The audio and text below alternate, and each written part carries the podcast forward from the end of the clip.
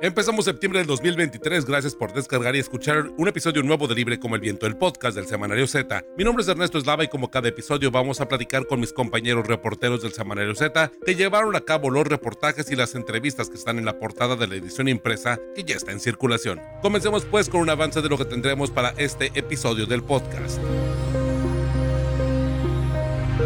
Mantente informado en el Semanario Z, súmate a nuestras redes sociales, en Facebook nos encuentras como Semanario Z, en Twitter como arroba Z Tijuana, en Instagram como arroba Z Tijuana y en TikTok como Semanario Z. Visita ztijuana.com.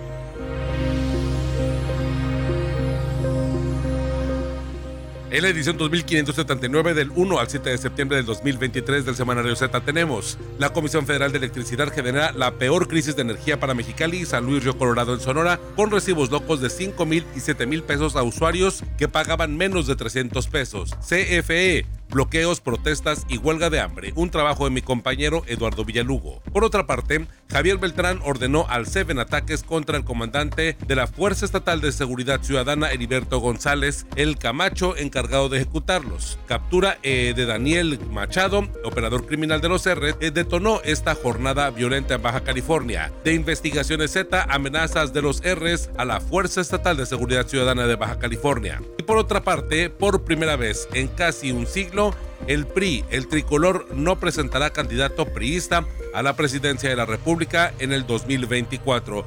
Postuló a una mujer ciudadana con pasado panista. PRI, a su estilo, unge a Xochitl candidata del Frente Amplio por México. Esto en un reportaje que tenemos en la edición impresa en esta zona donde hablamos de política y de todos estos procesos en Zoom político, en esta ocasión por mi compañero Carlos Álvarez. Estás escuchando Libre como el Viento, el podcast del Semanario Z. En la página 11 del Semanario Z que ya se encuentra en circulación, leemos la amenaza de los R a la Fuerza Estatal de Seguridad Ciudadana, este reportaje de investigaciones Z del que se habla acerca de esta amenaza de los Rs a la Fuerza Estatal de Seguridad Ciudadana, Javier Beltrán ordena a un sicario apodado El Seven los ataques en contra del comandante de la Fuerza Estatal, Heriberto González. El encargado de ejecutar el plan fue un joven llamado José Antonio Camacho Dávalos y el móvil de la jornada violenta fue la captura de Daniel Machado, uno de los lugartenientes criminales de la célula delictiva identificada como los Rs. Los tres sujetos antes mencionados se presumen inocentes mientras no se declare su responsabilidad por la autoridad judicial del artículo 13 del Código Nacional de Procedimientos Penales. Rosario Mozo, ¿de qué va este trabajo periodístico y esta, bueno, pues todo este caso de esta amenaza que vimos eh, publicado precisamente en, la, en el portal ztijuana.com. Hola Ernesto, un saludo a nuestros oyentes. Bueno, mira, este caso lo ah, en este caso abordamos los dos ataques perpetrados en contra de un comandante recién nombrado por la Fuerza Policíaca de la Secretaría de Seguridad Ciudadana del Estado de Baja California.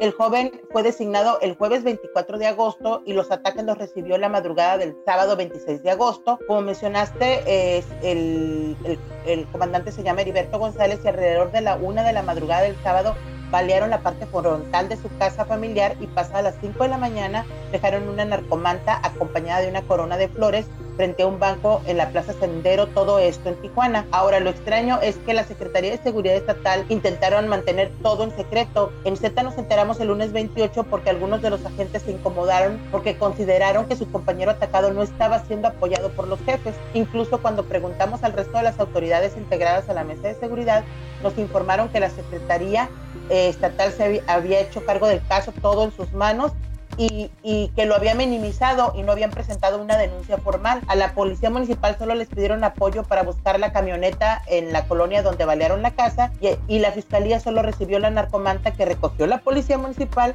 quienes solo dieron información del reporte y de cómo la descolgaron. El general secretario Leopoldo Tizoca Aguilar Durán respondió una llamada Z a principios de semana y corroboró los ataques y desde el inicio dijo que habían sido consecuencia del trabajo y se los atribuyó al cártel Jalisco Nueva Generación. Incluso fue específico al señalar que el móvil fue la captura de un hombre con armas en Tijuana el viernes 25 de agosto. Z revisó la información y encontró que el detenido fue Daniel Iván Machado Galvez, un sinaloense de 40 años, quien de acuerdo a los reportes de inteligencia de la mesa de seguridad hace labores de secretario y brazo derecho precisamente de Javier Beltrán, el cabecilla de los R's que actualmente está sirvientes del Jalisco. Los archivos públicos también mostraron que este Machado, el detenido, estaba incorporado a la célula de los R's por lo menos desde el año 2010, en fecha eh, que fue detenido con otros nueve delincuentes, lo detuvieron la, la Sedena, los soldados lo detuvieron el 25 de enero de, de 2010 y en aquella fecha rescataron de una casa de seguridad a un secuestrado y aseguraron eh, varios varias drogas, armas y dejaron un narcomensaje. En aquel tiempo la FGR acusó a estos 10 individuos y les dictó formal prisión por los delitos de delincuencia organizada, contra la salud y violación a la Ley Federal de Armas de Fuego y Explosivos y además secuestro. Pero fueron liberados en julio 24 después de que eh, la juez primero de distrito, el, primer, el juez primero de amparo y el juez octavo de lo penal les concedieran un amparo y luego una sentencia absolutoria. Entonces estas personas ya tienen antecedentes de ser criminales y de ser operadores de la célula de mujer. Sí, además que, bueno, eh, supuestamente luego de este eh, miércoles 30 de agosto la Secretaría de Seguridad Pública anunció a través de un boletín que la Fuerza Estatal de Seguridad Ciudadana había detenido a estos presuntos eh, pues involucrados en este atentado en contra de la gente en Tijuana, ¿no? Sí, ah, de hecho dio, curiosamente anunciaron que habían detenido a los responsables del atentado pero un atentado que no denunciaron, Ernesto. Dijeron que los detenidos eran Antonio N. y Héctor Alfredo N., unos jóvenes de 18 y 19 años, y en este caso Antonio N. sería José Antonio Camacho Dávalos, quien repetimos se presumó inocente mientras no ha sentenciado, y él fue identificado como quien disparó a la casa y el otro joven aparentemente manejó la camioneta, pero hay que aclarar que no los presentaron en la fiscalía por el atentado, porque no, repito, no está denunciado, lo entregaron en la FGR por la posesión de 428 gramos de fentanilo, 430 gramos de metanfetamina y una pistola y todo indica que al igual que el detenido con las armas, el, que mencionamos antes, Daniel Machado, se los, se los llevó la Fiscalía Especializada en Materia de Delincuencia Organizada, la FEMDO, aunque aún desconocemos de qué los están acusando ni cuál es el estatus, porque bueno, la droga y, y, las armas pues no dan para que la FEMDO los tenga, tiene que ser, tiene que ser un tema de delincuencia organizada, pero bueno, eso no ha sido informado. repetimos, de acuerdo al organigrama criminal en poder de las autoridades, eh, todos estos sujetos delinquen para Javier Beltrán, cabecilla de los R's, operador de la alianza Cártel Jalisco Nueva Generación y Cártel Arellano, que quienes también son eh, presuntos responsables de las quemas de autos y narcobloqueos del año pasado y quienes además llevan varios años atacando a, los policías, revisando el, el, la, la, información en archivo, lo han hecho con total impunidad. En abril de 2008, de 2008 balacearon las instalaciones de la delegación en la Policía Centenario, el 10 de septiembre de 2008 2008 intentaron matar a otro policía municipal. El 21 de agosto del 2013 asesinaron al policía municipal Raúl Luis Martínez. En mayo de 2017 atentaron contra elementos de la Policía Estatal Preventiva. El, el, 26 de julio del 2020 lesionaron a balazos al agente estatal Jaime Enrique Ruiz Hernández. El 27 de julio del 2020 asesinaron a Edmond Sánchez, el, ex jefe de inteligencia de la Guardia Estatal. El 21 de octubre del 2021 eh, fueron involucrados en el homicidio de Jorge Luis López Núñez, un elemento de la Agencia Estatal de Investigación. De investigación.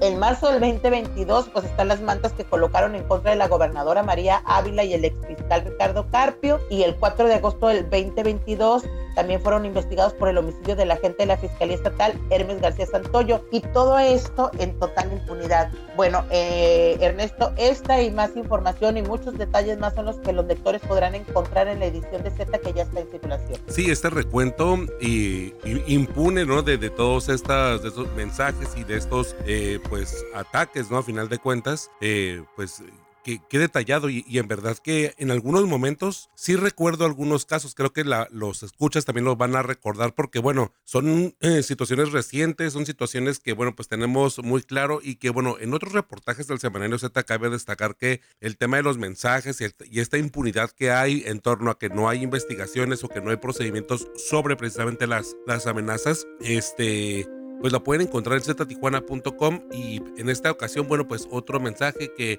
la verdad es impactante por el tema de la, de la corona, el mensaje que, que dejan colgado, creo que pues hasta me atrevo a decir que tiene un poco más de producción o tuvieron mucho más tiempo para poderlo colocar, salvo agregarle el tema de los disparos eh, eh, eh, sobre la fachada de la, de la vivienda. Entonces me parece que la verdad, este, pues sí, trágico, pero pero en verdad que alarmante, ¿no? Porque cada vez como que la producción, digo, creo que esta es como una, una apreciación propia, creo que la producción cada vez va siendo como mucho más detallada, ya no es la manta que cuelgan en un puente desolado o a oscuras, ¿no? Como que aquí ya se están este, viendo otras características, pues un poco, pues que sí, señalan mucho más a la impunidad y a este tema de, de la posibilidad de hacerlo, pues no sé, no sé cómo llamarle, pero sí, como decirlo sin, sin tanto problema, ¿no? A sabiendas de que la impunidad va a reinar, ¿no? Se están descarando, Ernesto, y lo hacen porque llevan 13, 13 años cometiendo delitos, incluso matando policías sin que les pase nada.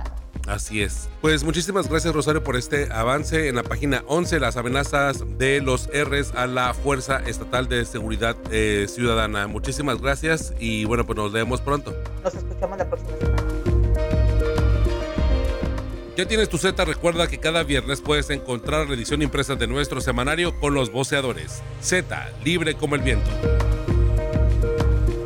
En la página 15 del semanario Z que ya se encuentra en circulación, vamos a leer una historia que prácticamente es una continuación y lamentablemente ha sido una constante en la capital de Baja California, en Mexicali. Bloqueos, protestas y huelgas de hambre en contra de la Comisión Federal de Electricidad, ya que la CFE ha generado una, pues ahora sí que la peor crisis de energía para Mexicali y para San Luis Río Colorado, con recibos locos de 5 mil y 7 mil pesos a los usuarios que pagaban menos de 300. Además, bueno, de la crisis también que se registra en torno a los apagones que se han registrado en Baja California durante los últimos días, durante las últimas semanas. Eduardo Villalugo, platícanos, pues, bueno, e, este nuevo, pues, eh, este nuevo tema de, de, la Comisión Federal de Electricidad y, bueno, estas huelgas de hambre que hay. Ernest, como siempre, un gusto compartir contigo aquí en el podcast Libre Viento y así como lo comentas, no es parte de las protestas que se han estado generando a raíz de la molestia de un gran sector de la población, sobre todo del sector más humilde, del sector más vulnerable porque se han dado complicaciones severas por el cobro de energía eléctrica, que como tú lo comentas, van cargos que iban de los 300 pesos a los 7, 8 mil pesos al mes. Esto es algo que para los residentes de esta eh, comunidad, tanto en Mexicali como en San Luis, comparten, además de que son muy cercanos uno con otro, comparten el mismo clima, no las condiciones climatológicas y por ende el intenso calor. Marisela Barbosa es una mujer residente de la colonia México, allá en San Luis Río Colorado, que decidió emprender una huelga de hambre. Una huelga de hambre para exigir no solo mejores tarifas, sino que le expliquen por qué de repente, de un momento a otro, costo o un cobro puede dispararse tanto de un mes a otro. Ha solicitado eh, directamente una charla, una intervención con el presidente Andrés Manuel López Obrador. Ya lleva, o al momento de la entrevista, llevaba 18 días eh, en esta situación, llevaba 18 días de protesta, hoy ya se cumpliría el día 21, desde que decidió dejar de ingerir alimentos, que solamente se ha eh, ahora sí ingerido agua. Y tenía la amenaza de que si no había una respuesta por parte de las autoridades, pudiera radicalizar su protesta aún más y dejar de ingerir agua trasladarse hacia las instalaciones de CPE en San Luis Río Colorado para visibilizar aún más la problemática. No ha dado mucha eh, circulación el tema, no se ha generado tanto ruido fuera de San Luis Río Colorado, por eso nos consideramos importante porque es una lucha que está realizando eh, esta mujer para San Luis, pero también para Mexicali, donde se están generando severos problemas y que no solo es un problema de, del cobro, sino también del pésimo servicio que se ha dado en toda la región por la falta de infraestructura, el abandono del mantenimiento que ha dado CFE en estos últimos años. Sí, y ya lo comentabas, ¿no? Eh, termina siendo que los más afectados son las comunidades mucho más humildes, más vulnerables y que al final de cuentas no tienen este, esta atención de las autoridades de la Comisión Federal de Electricidad para poder pues voltear a verlos, ¿no? Pese a que la, autoridad estatal, ¿no? En este caso la gobernadora, pues ya incluso hasta presumido, ¿no? Estas acercamiento con el eh, director de, de, la CFE, con Manuel Bartlett, precisamente para poder pues darle solución a esto, pero lo cierto es, es que reuniones van, reuniones vienen y no, no se resuelve. Este tema de los recibos locos no es algo reciente, no es algo nuevo. Y también, bueno, pues el tema de los apagones solamente se han intensificado, o sea, realmente no hay una una solución al respecto. Pero imagina Ernesto llegar al grado de hacer una huelga de hambre por parte de una residencia, de una colonia que ya lleve en este momento, si, hasta este día, todavía el día de ayer estaba, pero si el día de hoy todavía permanece, estamos hablando de 21 días sin comer. Cuando nos tocó acudir y conversar con ella, estaba justamente recibiendo atención por parte de grupos de rescate debido a la situación, a la condición de debilidad que presentaba obviamente tenía afectaciones en su ritmo cardíaco, ya había bajado de peso de manera notable. Y pues bueno, la protesta sigue. Se le ha pedido que venda esta, esta manifestación eh, hablando o ofreciendo una conversación con el gobernador Alfonso Durazo, pero ella se ha negado. Ella ha dicho, Alfonso Durazo, todos mis respetos, pero no me puede solucionar nada porque no está dentro de sus facultades yo quiero hablar con el presidente Andrés López Obrador para que nos explique y que nos dé una tarifa más sorprendente lo que está realizando eh, Barbosa. Así es. Y pues sí, es correcto, la verdad, también ahí en el, caso de, Sonora, pues no, los, bueno, de ninguna parte de la República, los gobernadores no tienen jurisdicción ahí. Es el tema federal, es la Comisión Federal de Electricidad y es pues Manuel Bartlett como director y bueno, pues el presidente de la República como pues autoridad precisamente que coordina y que de alguna forma está por arriba, ¿no? De los directores o de los encargados de cada una de las áreas federales. Pues Eduardo, muchísimas gracias por este avance. Vamos a tener en redes sociales, les comento para que puedan eh, buscarnos en cualquier red social, tanto Twitter, Facebook y, e Instagram este video en donde bueno podrán ver y podrán escuchar a este a Marisela precisamente para poder pues que vean de viva voz y un poco conozcan bueno pues esta historia eh, pues vaya bastante sorprendente porque sí digo rebasando las dos semanas de huelga de hambre y que merecería mucha mayor atención. Entonces también les, eh, encargamos mucho que reaccionen, que comenten y bueno, pues que compartan para que pues Marisela y todos los mexicalenses, todos los este, sonorenses de San Luis de Colorado, bueno, pues puedan tener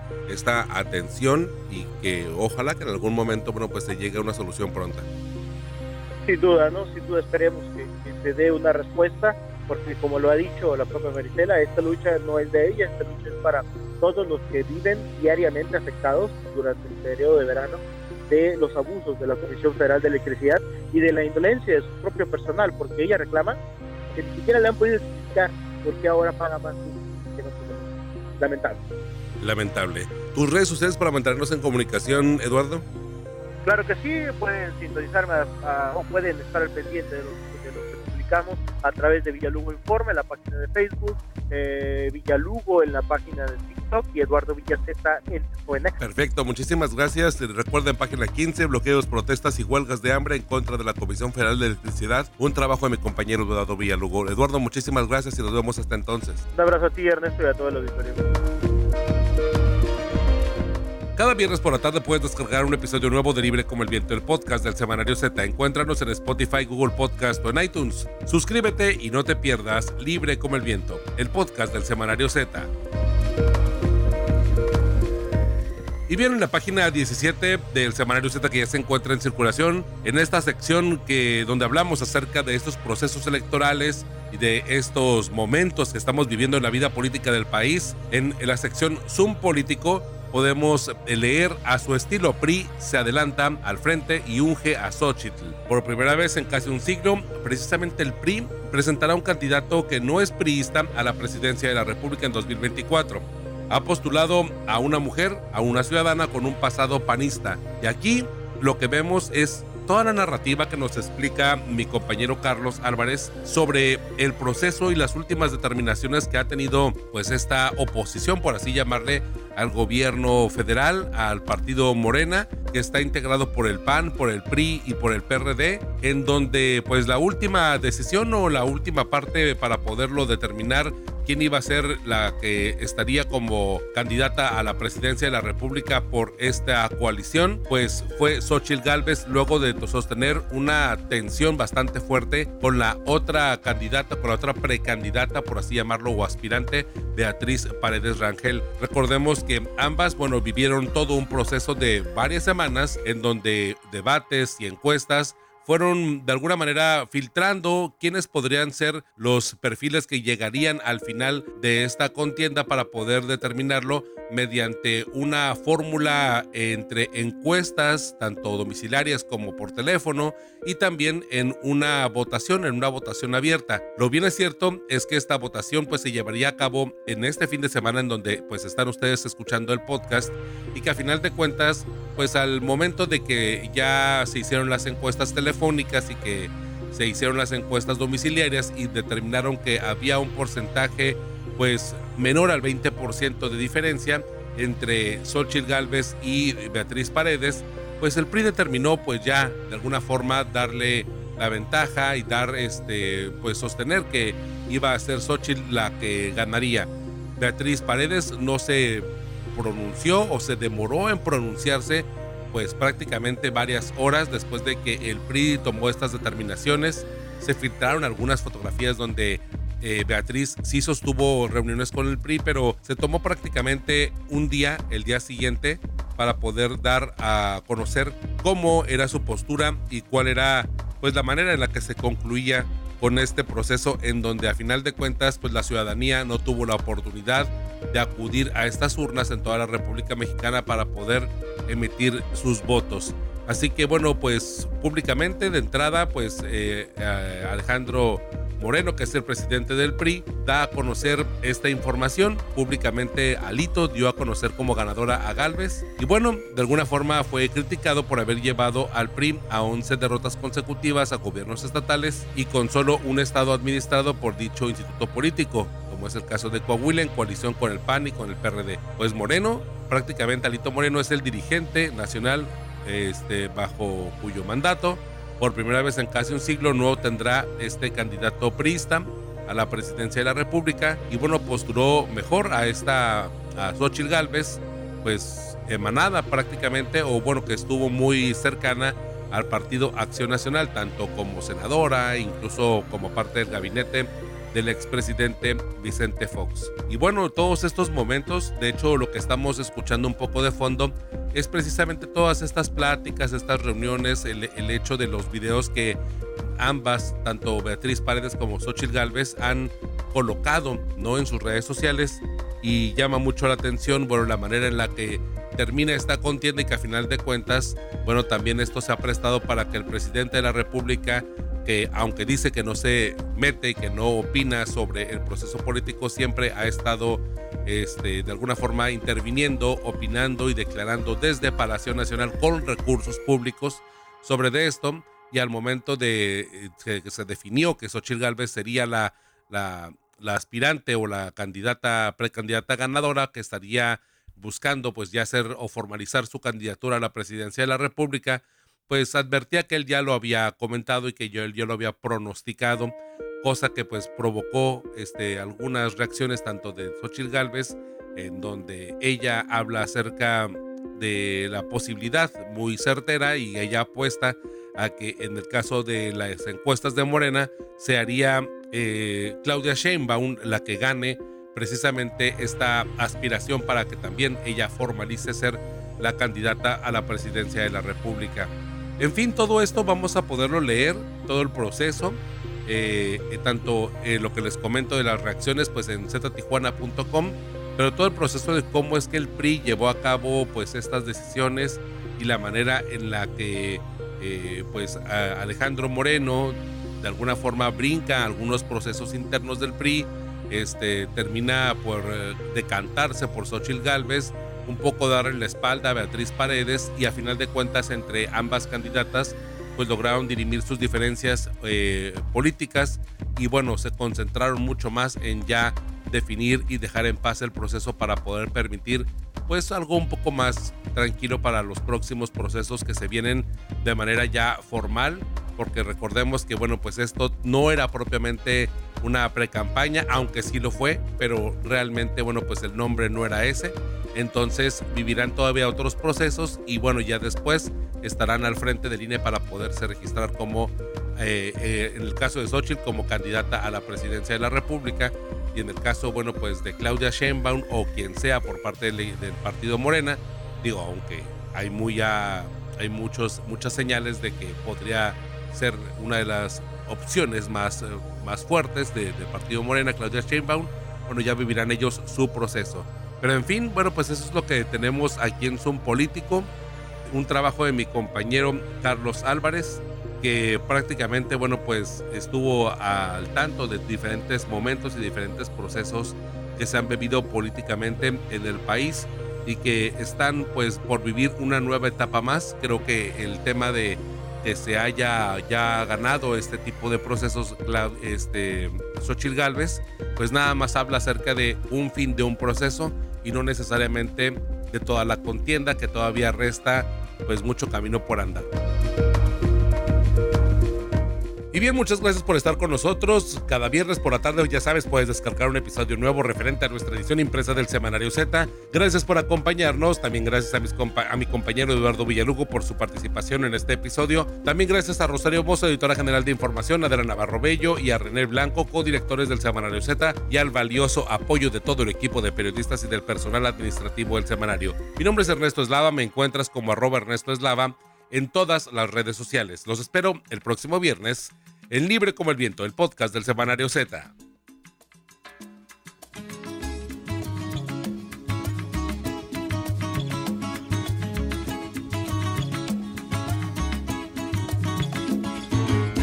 De mi tierra bella, de mi tierra santa, oigo ese grito de los tambores y los timbales ese pregón que canta un hermano que de su tierra vive hace llorar, una canción que vive entonando de su dolor, de su propio llanto, y se le escucha penar.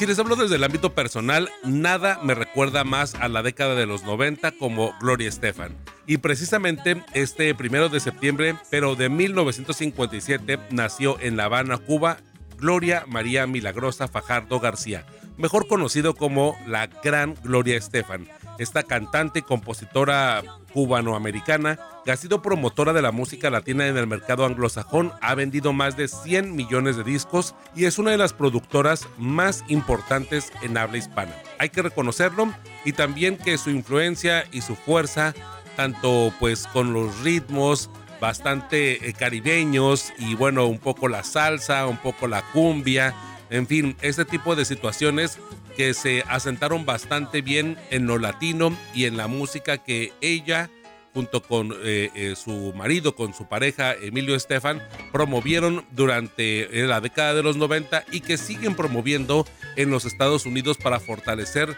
la música y la cultura hispanoamericana, la latinoamericana, en verdad que es bastante reconocible y muy loable el trabajo que ha hecho Gloria Estefan comprometiéndose con la música y con las expresiones artísticas, culturales que tenemos en nuestros países.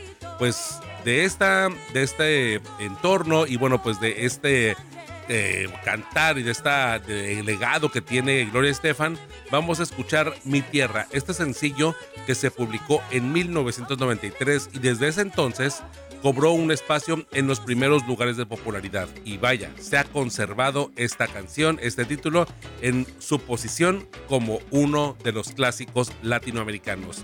Escuchemos Mi Tierra, recordemos la década de los 90 y nosotros nos reencontramos el próximo viernes en Libre como el Viento, el podcast del Semanario Z.